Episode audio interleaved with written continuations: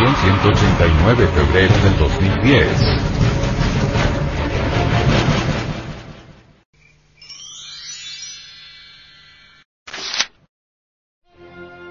Peligrosos síntomas. Monstruosas grietas en el fondo de los mares.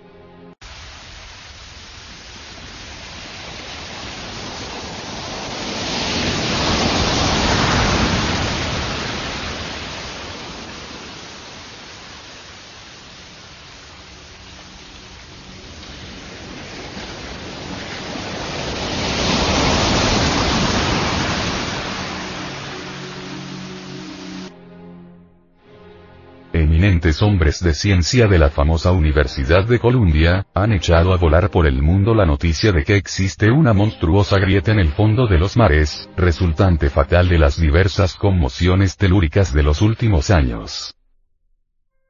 Los hombres de ciencia calculan que dicha grieta tiene por lo menos 90.000 kilómetros de largo, con una anchura media de 40 y una profundidad promedio de 2,5. Nosotros tuvimos noticia de que un anciano lama tibetano, antes de morir informó a cierto caballero sobre tal grieta. No hay duda de que los lamas no ignoran esto. Profundas grietas en los océanos. Las informaciones científicas dicen que la citada grieta va desde el Atlántico hasta el Índico y desde el Antártico hasta el Ártico. Bordea el continente americano, así como el asiático, quedando en el centro del espantoso anillo de fallas submarinas, todo el océano Pacífico. Las últimas investigaciones realizadas por los científicos, han venido a demostrar que el agrietamiento sale de la Antártida y sigue hasta muy cerca del Cabo de Hornos, bifurcándose luego en dos ramales principales.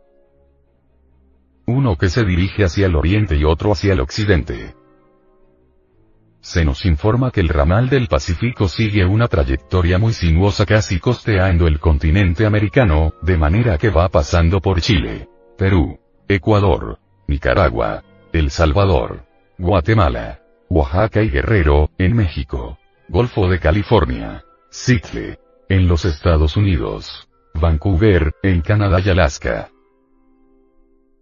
Se nos informa que en Alaska dicho ramal se quiebra para continuar su curso a lo largo de las islas Aleutianas y un ramal que parece atravesar todo Alaska, pues los temblores de tierra en Fairbanks, situada en todo el centro de la península, han sido muy fuertes como el que ocurrió en el mes de marzo de 1964. El ramal ha sido demostrado, verificado y comprobado hasta la saciedad, el famoso ramal de las Islas Aleutianas. Va hasta Tokio, Japón, tocando peligrosamente las islas Sapporo, Hokkaido, Oahu, Uaoa, Kawailo y algunas otras. Un sabio autor dice que del Japón parece que parten ciertos ramales secundarios que se dirigen hacia Hawaii. No cabe duda alguna de que el principal agrietamiento se orienta hacia Filipinas y Nueva Zelanda, de donde luego regresa a su punto de partida situado en la Antártida cerrando así un círculo mágico tremendamente peligroso. Agrietamiento del Atlántico. Los hombres de ciencia dicen que el agrietamiento del Atlántico parece tener su origen en el mar de Noruega. En su recorrido bastante enigmático pasa frente a España, Portugal y parte de África. Para terminar muy aproximadamente en la Guinea portuguesa. Ramal del Oriente. No hay duda de que la grieta que viaja hacia el mundo oriental nace en la Antártida misteriosa y pasa frente al Cabo de Buena Esperanza, Madagascar y Mar de Arabia para terminar en algún desconocido lugar del Océano Índico. A todas luces resulta claro que la grieta más peligrosa y que inevitablemente llegará a producir un tremendo cataclismo, se encuentra en el Océano Pacífico. Las noticias dadas constantemente por la prensa, han venido a demostrarnos que los lugares más castigados por los terremotos se encuentran precisamente en el Pacífico. Estas grietas del suelo marítimo indican, señalan síntomas peligrosos que fuera de toda duda nos están advirtiendo sobre la proximidad de una gran tragedia. El venerable maestro, Samael Weor, en relación a este tema, dice. Los tiempos del fin ya llegaron y estamos en ellos. La espada de la justicia cósmica pesa amenazante sobre la cabeza de la gran ramera, la humanidad.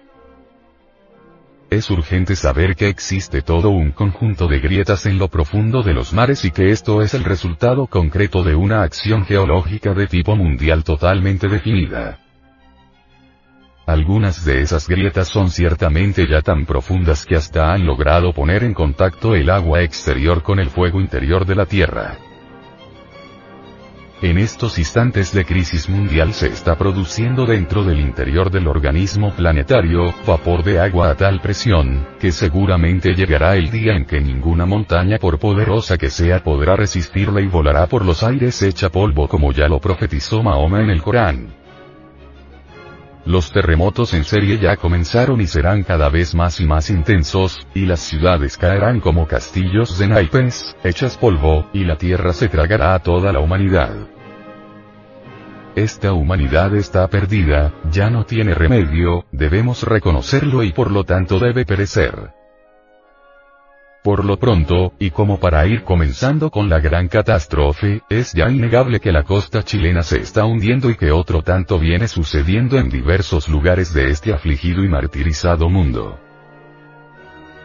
Los expertos saben muy bien que en diversos lugares del Atlántico y del Pacífico, el mar ha perdido profundidad porque el fondo se ha venido acercando cada vez más a la superficie, a consecuencia de la interna presión que ha producido un hinchamiento en el fondo marino.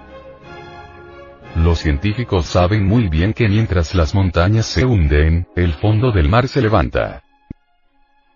Grandes volúmenes de agua están ya fuera de toda duda en contacto con el fuego líquido que corre por el interior de la Tierra y el resultado no se hará esperar mucho tiempo.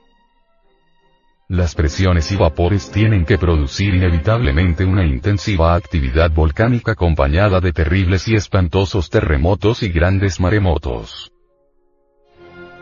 La presión del interior de la Tierra es ahora horrible y lo peor del caso es que está aumentando minuto a minuto. El instante culminante se acerca. La presión interna tendrá que llegar inevitablemente a su límite máximo, la catástrofe está ya para suceder, cualquier fenómeno exterior puede producir el final, tal vez una explosión atómica, el paso de cualquier cuerpo celeste que se acerque demasiado, un fenómeno de atracción solar y lunar debidamente combinados, etc. La espada terrible de Democles aparece amenazadora sobre la cabeza horrible de la gran ramera, cuyo número es 666. Los pecados de la gran ramera han llegado hasta el cielo, y la espada flamígera de la justicia cósmica la herirá de muerte. Caerá Babilonia la Grande, la madre de todas las fornicaciones y abominaciones de la tierra, porque todas las naciones han bebido el vino del furor de su fornicación. Y los reyes de la tierra han fornicado con ella, y los mercaderes de la tierra se han enriquecido por ella, de la potencia de sus deleites.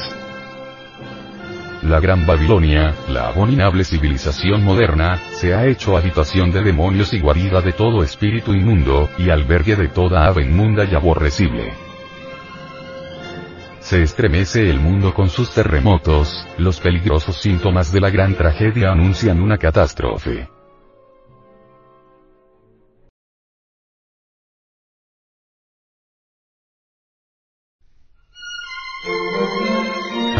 De Centros de Estudios Gnósticos, Antropológicos, Psicológicos y Culturales AC.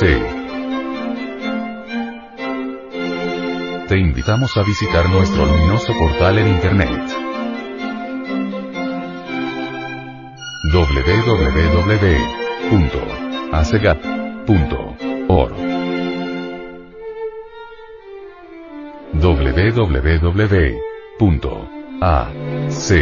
e G A P O R G Envía esta conferencia a tus amigos. Las enseñanzas contenidas en ella deben ser conocidas por la humanidad entera.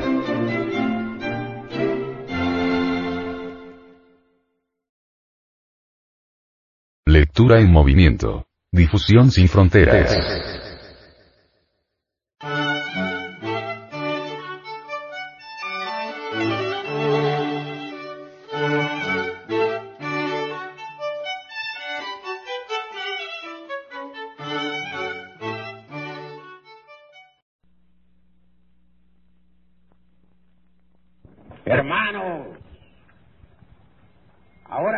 Nunca debemos comprender el cuerpo de doctrina y hace necesario trabajar en forma intensiva con los tres factores de la revolución de la conciencia.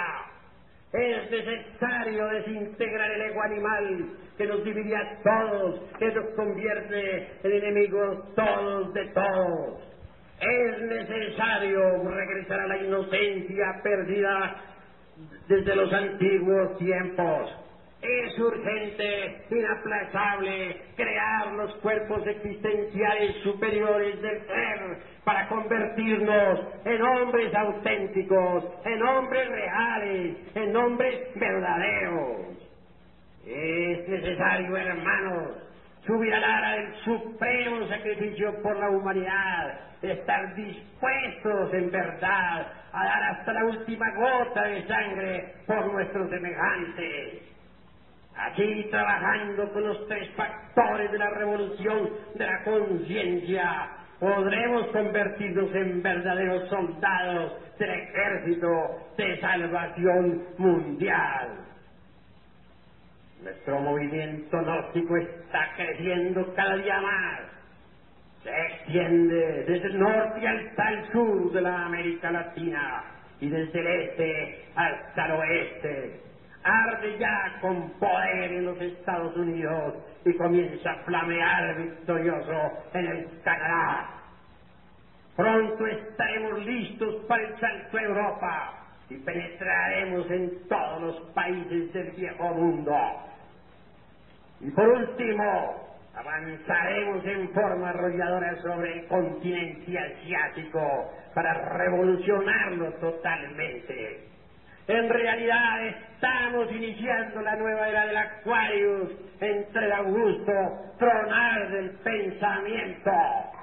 Nada ni nadie podrá detenernos en esta marcha luminosa y triunfal.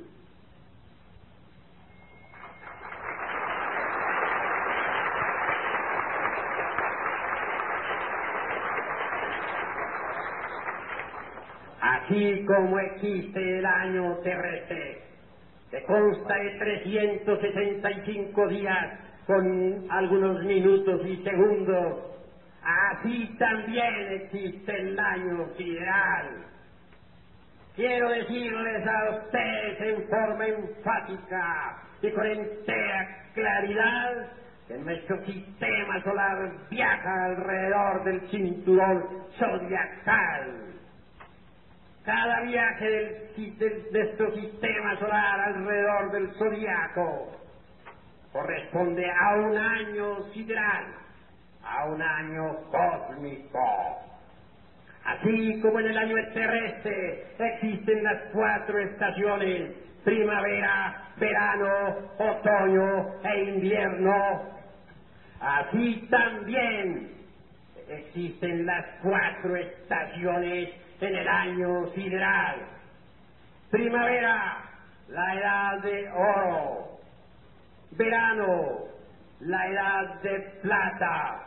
Otoño, la edad de cobre. Invierno, la edad de hierro. Una raza no dura más que lo que, dura un viaje alrededor del, del zodiaco. Una raza no dura más que lo que dura el viaje del sistema zodiac, del sistema solar alrededor de este gran cinturón de estrellas. Nuestra raza, la raza aria, comenzó después del diluvio universal con el capítulo 6, 6 del Génesis y terminará entre el lago ardiente de fuego y azufre del Apocalipsis de San Juan. El viaje se inició en la era del Aquarius. El viaje concluye en la era del Aquarius.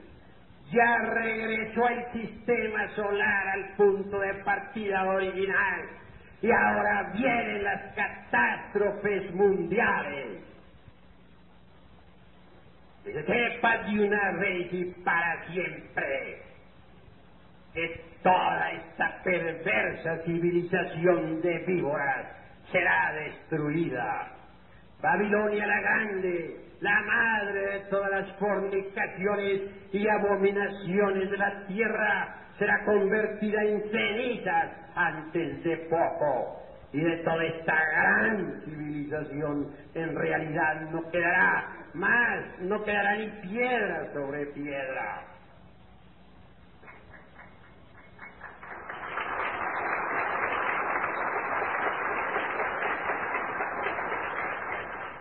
La edad de oro fue hermosa para nuestra raza. Entonces, en, las esperias floreció la sabiduría. Los hombres platicaban con los diosesarios y todo era armonía y todo era belleza. Y en el Tíbet oriental, en la meseta central del Asia, florecieron diversas culturas y antiguos reinos. Aquí, en nuestra querida tierra mexicana, hubo el esplendor de la raza de Anáhuac y de los toltecas artistas y de, muchos, y de muchas otras gentes. En la tierra sagrada de los incas floreció una cultura solar extraordinaria, maravillosa. Los druidas enaltecieron a la vieja Europa. Los, las gentes que sabían tocar la lira la hacían resonar también entre las sinfonías del universo, porque entonces la lira de Orfeo todavía no había caído sobre el pavimento del templo, hecha pedazos. No existían las fronteras y todo era de todos y cada cual podía comer del árbol del vecino sin temor alguno. Esa era la época de los celtas y de los druidas, la época de Orfeo, la época en que las ritmas celestiales del universo florecían al, al borde de los mares y junto a los arroyos cantarines. Vino después la edad de plata, que floreció en el sur de la Asia milenaria y, también en las tierras de Europa y en la antigua Itaca y en las Esperias y en donde quiera que existía la raza humana. Ligeramente palideció el esplendor de la edad de oro, mas la luz todavía corría por el venas de este universo, llenando de armonía a todas las criaturas. Y cuando la edad de cobre amaneció en la vida, surgieron civilizaciones como la de Siria, la de Persia, la de los caldeos, la de los egipcios, etcétera. Desafortunadamente fue entonces cuando comenzaron las fronteras y las guerras y los odios, Cambises tremendo se lanzaba sobre Egipto, y Ciro, rey de Persia, amenazaba con rayos y trenos a la vieja Europa. Fue la época en que las esfinges llamaron a los hombres a la concordia. Esa fue la época grandiosa en que los sacerdotes de Egipto anunciaran con dolor lo que había de acaecer en la edad de hierro. Todavía recordamos las palabras del sacerdote de Sainz cuando decía a Solón, Solón, Solón, ¡ay, hijo mío! Día llegará en que los hombres se reirán de nuestros viejos jeroglíficos y dirán que nosotros los antiguos adorábamos ídolos. Ahora lo venimos verificando con exactitud. Y cuando de entre las profundidades de la tierra sacamos una pieza arqueológica para ser estudiada, y cuando investigamos en las pirámides de Teotihuacán, y cuando leemos los extraños jeroglíficos de los mayas o de los egipcios, nunca falta alguien que diga que los antiguos adoraban ídolos. Aquí la profecía del sacerdote de Sai se ha cumplido. La edad de cobre tuvo poderosas civilizaciones y también hubo esoterismo, pero ya allí empezó a nacer ese egoísmo violento que, actualmente nos carcome hasta las entrañas. Y posteriormente vino a la tierra esta edad en que nos encontramos, la edad de hierro. Me viene a la memoria en estos momentos aquella visión que tuviera Daniel el profeta. Él veía un océano furioso y las olas combatiéndose de unas a otras, cuatro vientos que hacían estremecer el oleaje. Y vio también surgir del fondo de los mares cuatro bestias. La primera dijo, era semejante a un león, pero le fue dado corazón de hombre y tenía alas. He ahí la primera edad, la edad de oro, la edad de la primavera.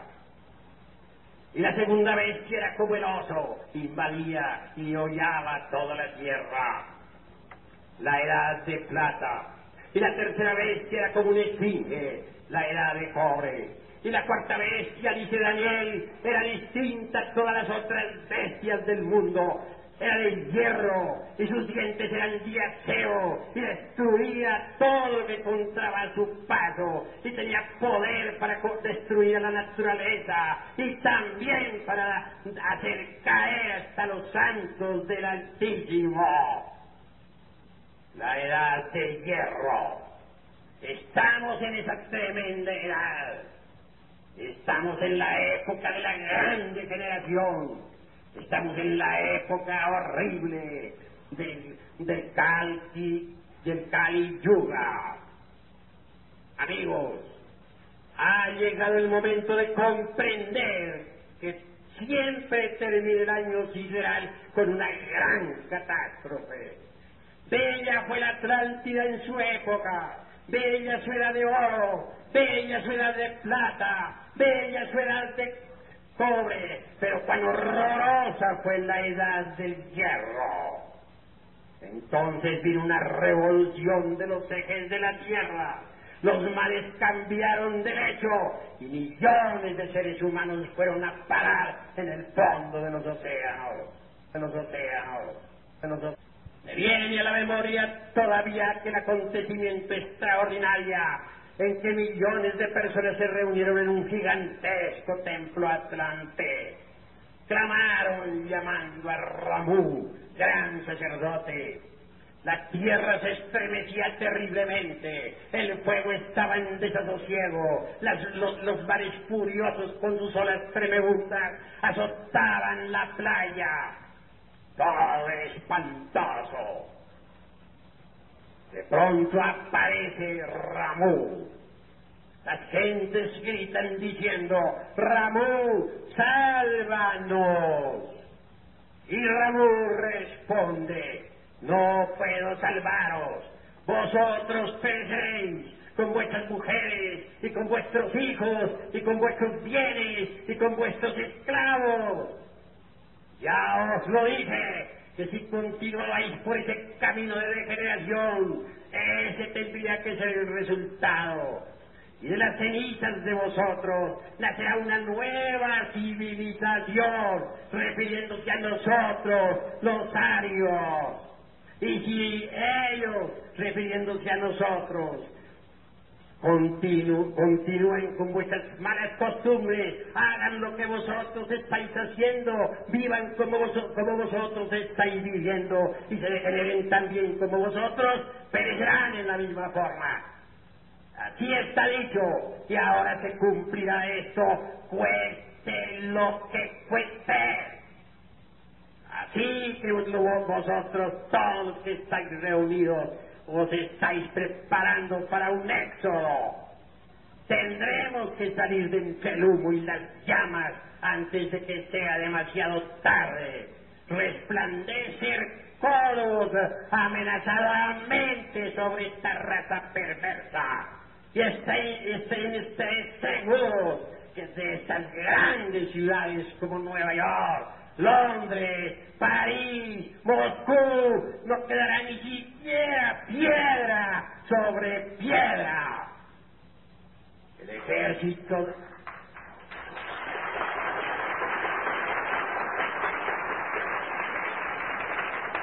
El ejército de salvación mundial se está formando precisamente para eso, para tener un núcleo de servir de raíz a la futura sexta gran raza.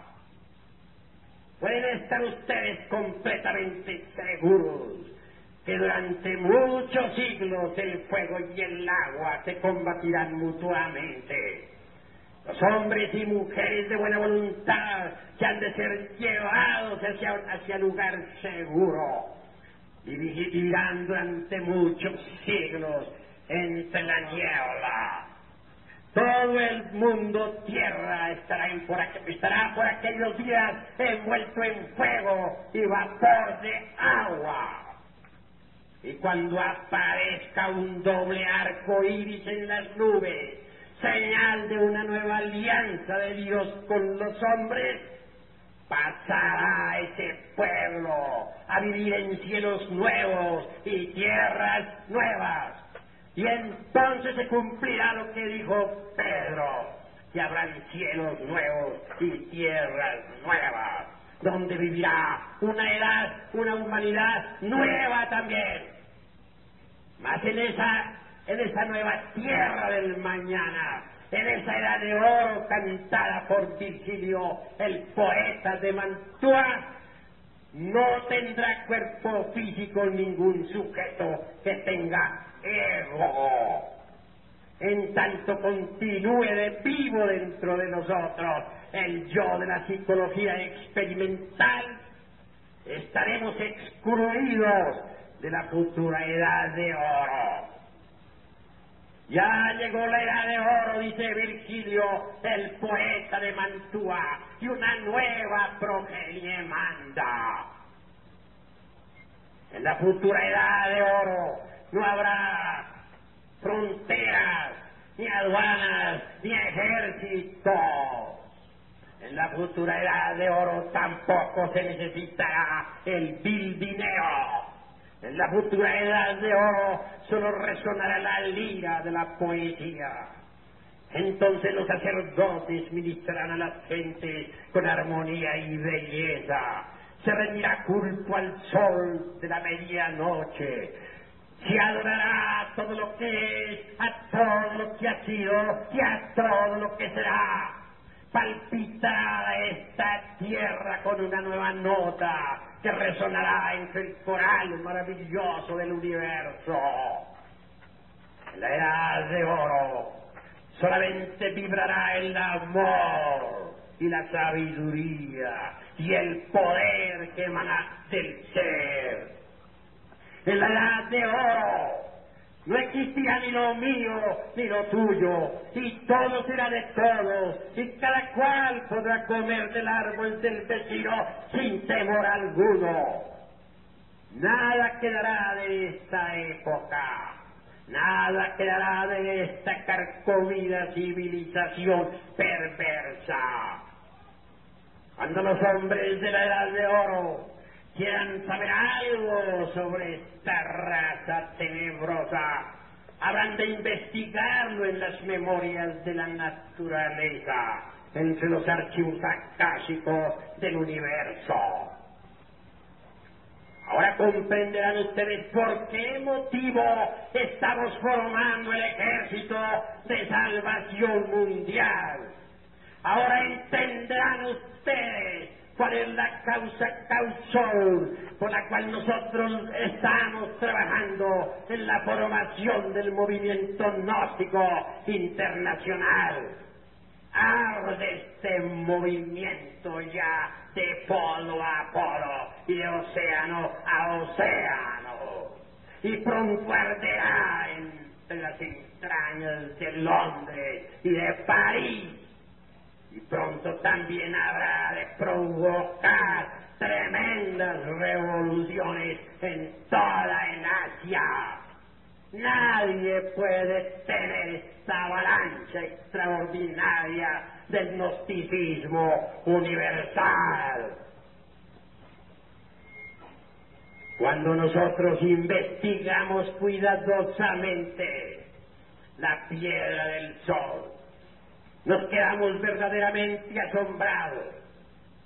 Se dice que los hijos del primer sol, es decir, la raza protoplasmática, fueron devorados por los tigres, alusión a los tigres de la sabiduría. Se dice que los hijos del segundo sol, es decir, los hiperbóreos, citados por Perico Nietzsche, se convirtieron en modos, es decir, degenerados, y fueron arrasados por fuertes huracanes. Se dice que los hijos del tercer sol, es decir, los lemures, perecieron por sol de lluvia de fuego y grandes terremotos. Se dice que los hijos del cuarto sol, o sea, los atlantes, continente ubicado entonces en el océano que lleva su nombre, perecieron bajo las aguas. Se dice que los hijos del quinto sol, los arios, la humanidad que puebla actualmente la paz de la tierra, perecerá por el fuego y los terremotos. Esto que estamos diciendo se está cumpliendo. Actualmente se estremece la tierra por todas partes. Recordemos la catástrofe que asoló a Managua. Recordemos los terremotos que asolaron a Guatemala. Recordemos los terribles terremotos y maremotos que unos años atrás asolarán a Chile. Recordemos los terremotos que hicieron, que hicieron perecer a más de siete mil personas hace poco en Europa. Recordemos los intensos terremotos que, agitan incesantemente al Pacífico. La profecía está en marcha. Los hijos del quinto sol perecerán por el fuego y los terremotos. No deben ustedes olvidar, amigos y amigas, que el fondo de los mares está agrietado. Algunas grietas, sobre todo en el Pacífico, son ya tan profundas que ponen en contacto al agua con el fuego y como resultado se están formando presiones y vapores que aumentan de instante en instante, de momento en momento. Esa es la causa causón por la cual la Tierra se estremece en todos sus ámbitos en estos momentos. Inútilmente se podrá querer engañar a las gentes con aquella peregrina teoría de que se trata de cambios geológicos internos. La cruda realidad de los hechos es que el fuego de la tierra se encuentra ahora mismo en desasosiego. La cruda realidad de los, de los hechos es que la tierra toda tendrá que estremecerse por estos momentos. Las, las grandes ciudades del mundo caerán como castillos de naipes hechas ruinas.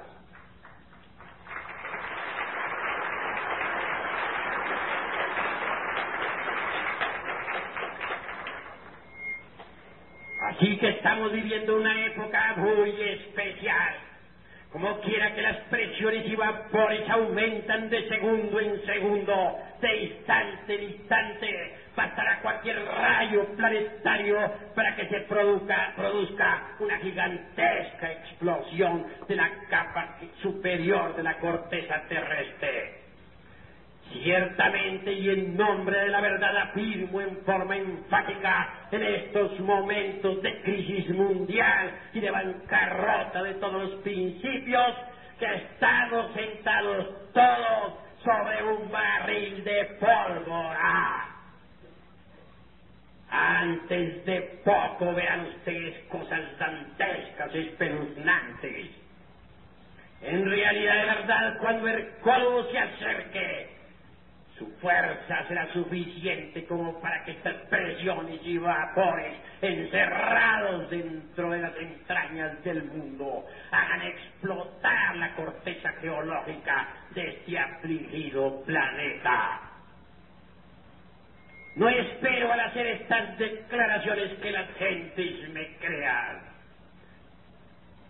Recordemos que al Manu Basbata jamás le creyeron. Y cuando él afirmaba en forma enfática que los mares se tragarían a la Atlántida, la gente se reían de él. Está loco, decían. Pero cuando vieron que la cosa era cierta, cuando la tierra se estremecía, cuando el fuego que los, volcanes vomitaban, quemaba todo lo que tenía existencia, entonces dijeron, es cierto. Y una noche de esas pavorosas, mientras los señores de la faz tenebrosa dormían, el pueblo, los hombres de la faz amarilla, se preparaban para salir en el éxodo. Fueron los hombres de la faz amarilla lo suficientemente inteligentes como para apoderarse y destruir los aviones aquellos de los señores de la faz tenebrosa. Al despertar los señores de la paz sombría, se dieron cuenta que los mares estaban invadiendo el continente Atlante y que el país de las lomas de barro iba a perecer. Gritaron como fieras espantadas, fueron a buscar sus naves impulsadas por energía atómica. Mas fue tarde. Ya los hombres de la paz amarilla, el ejército de salvación mundial, estaba fuera de peligro. Se persiguieron, sin embargo, y hasta lograron asesinar a algunos hombres de la vanguardia. Mas el ejército fiel al Manu Bata logró pasar a tierra firme por donde quiera que pudo. Y emigrando en caravanas incesantes, llegó aquella raza, llegaron aquellos hijos del sol a la meseta central de los Himalayas Nuevas peregrinaciones fueron necesarias para formar la raza aria. En primer lugar, esta raza se formó con los primeros cruces en la meseta central, cruces entre atlantes e hiperbóreos. Posteriormente, la raza aria se multiplicó por toda la faz de la Tierra. Aquí también he de decir a ustedes que en estos momentos estoy haciendo lo que el Manu Bata estuviera haciendo en su época.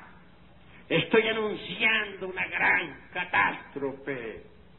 Estoy diciendo que hemos llegado a los tiempos del fin. Estoy organizando el ejército de salvación mundial. Y estaré al frente de este ejército para marchar con paso firme y decidido a una nueva tierra de provisión.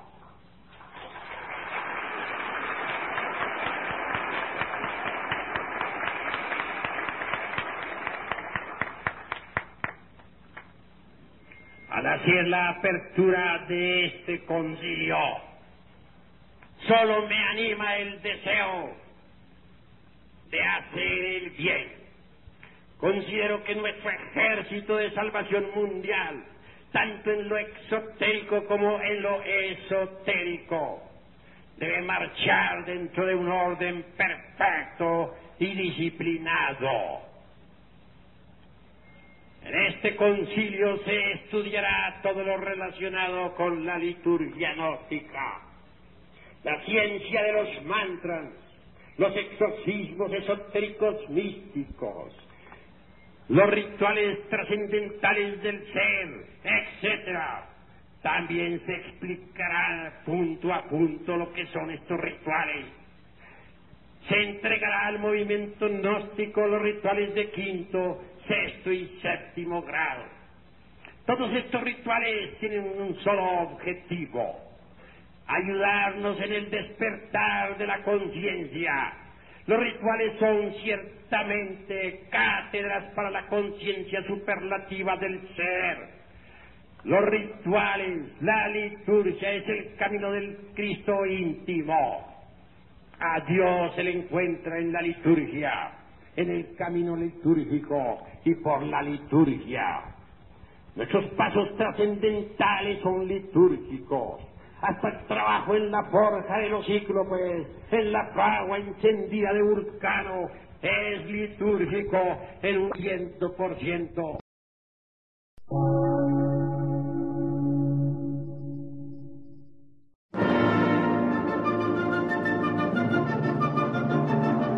Emisora, gnóstica, transmundial. Por una nueva civilización y una nueva cultura, sobre la faz de la Tierra.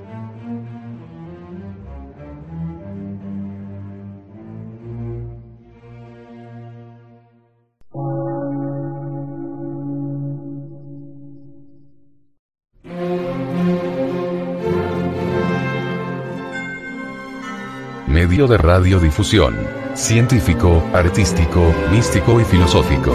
De la Asociación Colombiana de Centros de Estudios Gnósticos, Antropológicos, Psicológicos y Culturales. A. C.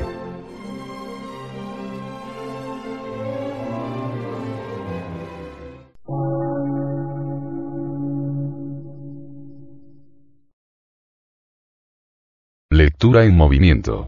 Difusión sin fronteras.